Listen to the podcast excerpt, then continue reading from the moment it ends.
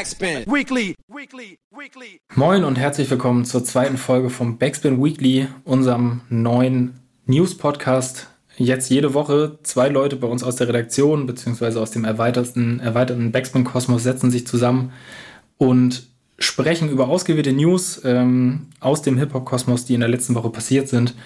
Heute hier Yannick Backspin am Start, das bin ich und Daniel Beckspin, mein Kollege aus dem Büro. Ähm, was geht? Schön, dass du da bist. Ich muss mal sagen, ich freue mich tatsächlich mal mit dir einen Podcast aufzunehmen, weil du ja eigentlich nicht so der Mann, andersrum, du bist ja eher der Mann im Hintergrund. Also ich weiß nicht, wie viele Podcasts du überhaupt schon aufgenommen hast bei uns. Ja, man hört mich eigentlich im Podcast nur, wenn Nico davon erzählt, welche, wie viele Songs ich im Stammtisch richtig geraten habe. Ich glaube tatsächlich, der letzte Podcast, den ich hier aufgenommen habe, war Album des Monats Rin äh, zu Nimmerland. Oh. War leider aber, also es war irgendwie, ich hatte das auch irgendwie spät abends und hatten irgendwie, ich weiß noch, war noch mit Kevin und Jara und Jara und ich hatten irgendwie, waren beide, hatten nicht so super Bock und das war irgendwie sehr, Kevin musste das damals sehr, sehr carryen. Naja. Und ja, jetzt gibt's das Comeback. Jetzt gibt's das Comeback. Ja, dann erzähl mal, deine erste News. Womit startest du dein Comeback? Das Comeback starte ich mit den Grammys. Äh, die wurden ja Ende letzter Woche in den USA verliehen. Und ich weiß nicht, wie das bei dir ist. Bei mir irgendwie die Grammys, man hört, also man kriegt das natürlich mit, aber ich finde, es ist immer so ein Ding, man hört von den irgendwie den größten Speerspitzen, irgendwie, irgendjemand hat fünf Grammys gewonnen, irgendjemand hat ein krankes Outfit angehabt oder irgendwie sowas, aber so richtig wichtig ist das hier irgendwie nicht für mich. Finde ich witzig. Ich habe irgendwie eine etwas andere Wahrnehmung davon. Also für mich sind die Grammys ein, eine der letzten Preisverleihungen, die ich wirklich noch als absolut relevant und wichtig einstufen würde. Ähm, also da andere, auch allein Oscars zum Beispiel, eine ganz andere Branche, so die, mhm. die Filmbranche, aber die haben für mich in den letzten Jahren viel, viel mehr an Glanz verloren. Die Grammys sind echt immer noch so ein Award, wo ich jedes Jahr auch wirklich drauf hinfiebern ist jetzt wieder zu viel gesagt, aber die für mich auf jeden Fall einen Wert haben, wo ich schon sehr genau gucke, wer ist nominiert, wer gewinnt am Ende die Preise und äh, nicht nur, wer hat das niceste Outfit auf dem roten Teppich an. Nee, bei mir ist das irgendwie ganz anders. Nichtsdestotrotz äh, war dieses Jahr Hip-Hop auch wieder krass am Start. Also zum einen hat natürlich irgendwie Kendrick Lamar hat wieder gut abgesahnt, hat jetzt insgesamt 16 Grammy Awards gewonnen dieses Jahr. Äh, mit natürlich, oder was heißt natürlich, aber sein neues Album wurde ausgezeichnet und sein Song The Hard Part 5 hat auch zwei Auszeichnungen, einmal für Best Rap Song und Best Rap Performance bekommen. Ähm, was aber irgendwie vor allem so im Hip-Hop-Kosmos, glaube ich, noch größere Wellen geschlagen hat, hat war die Performance zum 50-jährigen Geburtstag von Hip-Hop. Hast du das mitbekommen? Auf jeden Fall habe ich gesehen. Ähm, fand ich krass. Also einem 50. Hip-Hop-Geburtstag auf jeden Fall angemessen, finde ich. Ich was ich bei solchen Sachen immer habe, also ich bin jetzt ja noch ein bisschen jünger und für mich sind diese ganzen Helden aus der, aus der ersten, zweiten Generation irgendwie, klar sind das so Legenden, aber ich habe jetzt keinen persönlichen Bezug zu denen.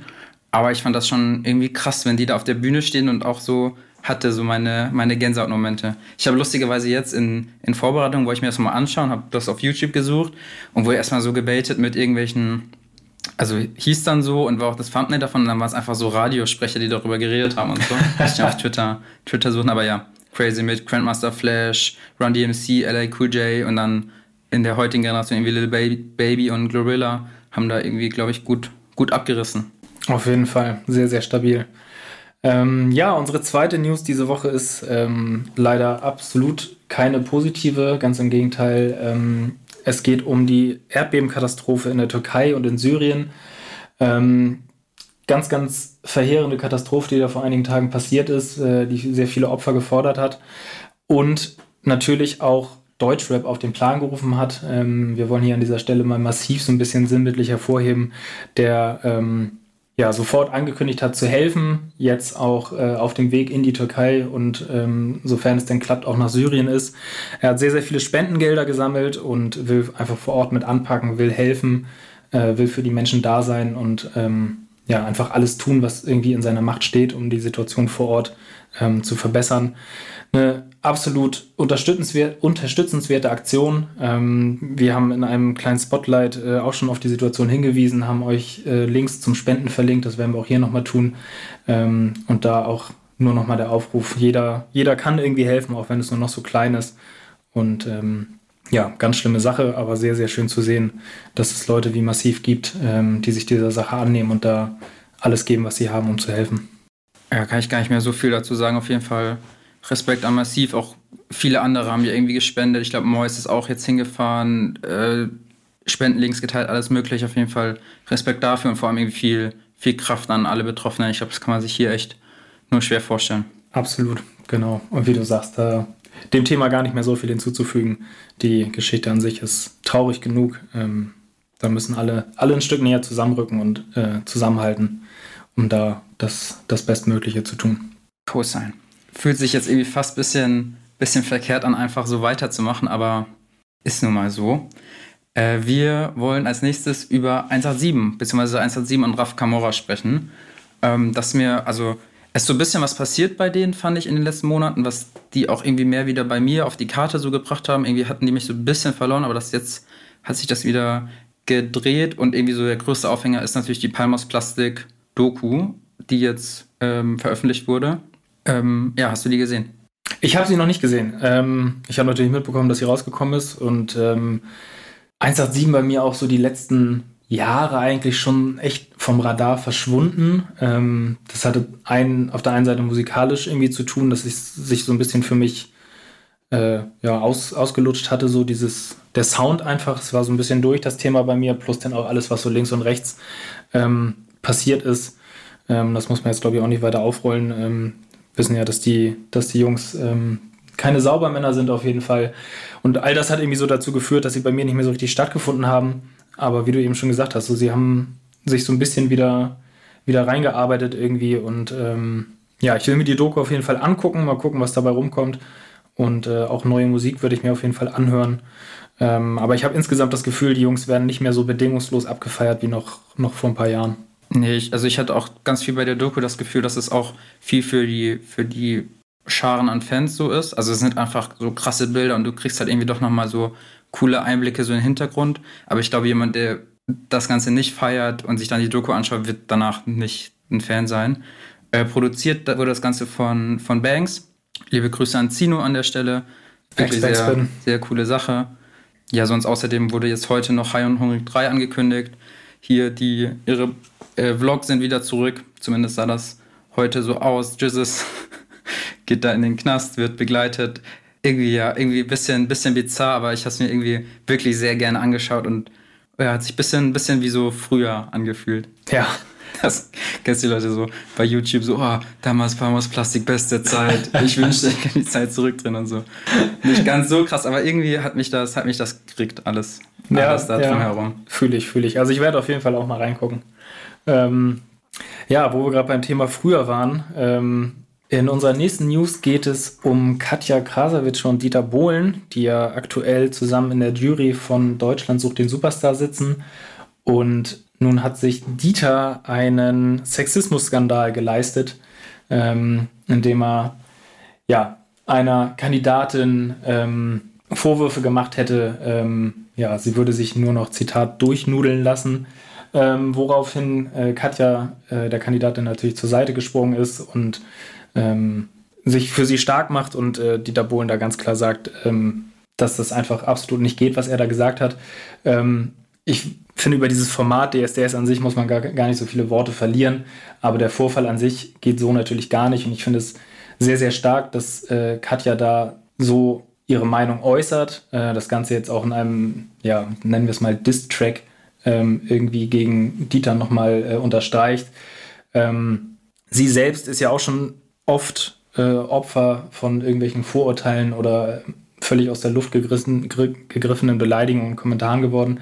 Ähm, deshalb finde ich das einfach umso stärker, dass sie da einfach immer, immer weitermacht, ihre Meinung hat und für mich auch einfach neben einigen anderen, wie eine Shuri David, wie eine Bad Moms Day, einfach so eine Speerspitze ist, glaube ich, für viele ähm, junge, vor allem Frauen natürlich, ähm, ja, da einfach Vorbildcharakter hat und in einer Deutschrap-Männerdomäne ähm, ja, einfach mal ein bisschen, ein bisschen aufräumt, ihre starke Meinung hat und ähm, ja, sich da einfach nichts gefallen lässt. Das ist, glaube ich, sehr, sehr wichtig, dass es solche Personen wie sie gibt.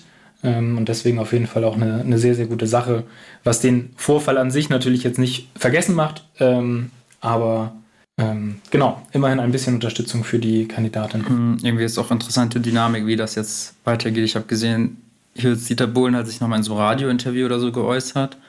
Ähm, aber die erste ist ja noch nicht mal vorbei. Ich weiß nicht genau, wo das steht, aber auf jeden Fall müssten die eigentlich nochmal da an dem Tisch nebeneinander sitzen. Mal ja. sehen, ob das jetzt noch, wie das stattfindet. Aber ja.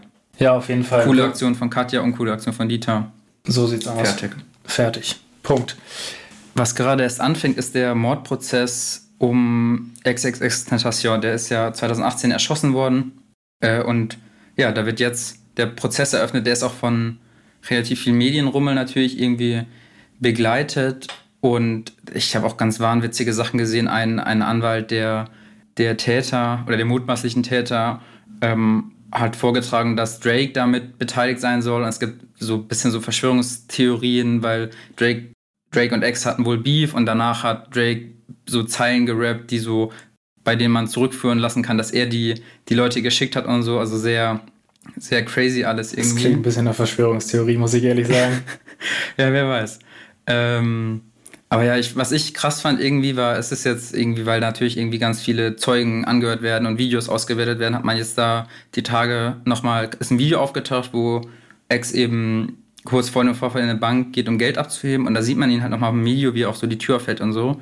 Und das ist mir damals gar nicht so aufgefallen, jetzt vor allem im Nachhinein ist das schon ein paar Jahre her, wie jung der einfach noch ist. Ey, das ist so heftig. Ich weiß nicht, 20 oder 21, glaube ich, als er, als er erschossen wurde ja, äh, crazy und da ist man auch echt, finde ich, immer wieder froh, dass man, dass es dann so weit in Deutschland noch nicht ist. Absolut. Ähm, ja, wie du schon sagst, also damals, als das Ganze passiert ist, natürlich irgendwie absolut überraschend. Ähm, und ich weiß auch noch ganz genau diese Bilder von seinem Auto, was da irgendwie so in dieser Einfahrt oder, mhm. oder was, was da ist, steht, mit den, mit den offenen Türen. Und jetzt nochmal dieses Video, was du eben angesprochen hast, was dazu kommt, irgendwie, das sieht alles schon, finde ich, immer sehr, sehr, sehr gruselig aus. Ähm, ja, gucken wir mal, was, ähm, was jetzt aus diesem Prozess wird. Äh, es sind jetzt ja noch drei beschuldigte Männer.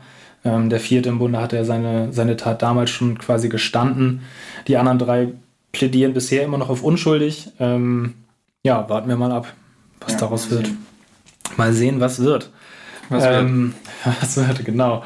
Ähm, ja, als letzte News haben wir dann hier ähm, Eminem mitgebracht, beziehungsweise eigentlich gar nicht wirklich, weil es nur die Stimme von Eminem ist. Ähm, diese hat nämlich David Guetta für, ein, ähm, für eine Line auf seinem neuen, einem neuen Song von ihm genutzt. Und zwar handelt es sich dabei nicht wirklich um ein Eminem-Feature, sondern eine mit KI generierte Stimme, die einfach nur genauso klingt wie Eminem. Ähm, das Ganze ist auch nur quasi auf, äh, in einem Vlog auf David Guettas YouTube-Kanal veröffentlicht und wird auch nie kommerziell genutzt werden oder veröffentlicht werden. Ähm, ist quasi eher so ein bisschen so ein Spaß, um damit rumzuspielen. Ähm, das Interessante an der Sache finde ich einfach nur, dass es ja irgendwie zeigt, was also technisch einfach möglich ist. Mhm. Ähm, also sich ja quasi so sein Traumfeature zu basteln oder auch. Es könnte jetzt hier im Podcast könnte Eminem sitzen. Hier im Podcast könnte Eminem sitzen, genau. Das sind nur wir. Oder ja, aber es ist ja theoretisch wirklich so. Ich meine, wie haben sich die Leute schon über Autotune aufgeregt? ähm, und jetzt geht es ja quasi nochmal diesen Schritt weiter. Ähm, und auch dieser ganze Rattenschwanz, der damit dranhängt, das wird jetzt natürlich darüber äh, diskutiert, wie ist das Ganze entstanden. Und äh, momentan ChatGPT mhm. ist ja so die, die Plattform, die jetzt gerade in aller Munde ist, die ja ähm, die KI, die dir Texte schreibt. Ähm, auch da wird ja schon das, das Für und Wider solcher, solcher äh, Technologien irgendwie diskutiert. Ja, ich finde das allgemein sehr spannend. Es gab, gibt ja immer mal wieder so Sachen. Es hat doch auch immer mal so eine KI, so einen Travis Scott-Song geschrieben und dann auch gerappt oder auch irgendein Rapper, der sozusagen auch komplett mit allem drum und dran von der, von der KI so gebaut wurde, wurde auch mal gesigned und so, aber dann auch wieder gedroppt wegen diskriminierenden Worten und irgendwelchen Postings und so. Ähm, aber ich bin mal gespannt. Vor allem jetzt ist es ja wirklich gerade erst der Anfang, wie sich das so entwickelt und ob man sich dann wirklich vielleicht in zehn Jahren einfach, weiß ich nicht, einen Song mit Savage, Azad und Sido. Einfach für, weiß ich, 50 Euro alles reinschreiben und dann musst du nur ein paar drauf rappen. Ja, wir werden sehen, wo das Ganze hingeht. Noch ist es eine Spielerei. Wenn sich das Ganze weiterentwickelt, werden wir es hier an dieser Stelle in unserem Weekly Podcast besprechen. Das war es für diese Woche von mir und Daniel. Danke fürs Zuhören. Schaltet nächste Woche wieder ein, dann mit zwei neuen Leuten bei uns aus der Redaktion und sechs frischen News. Bis dahin, macht's gut, habt eine schöne Woche.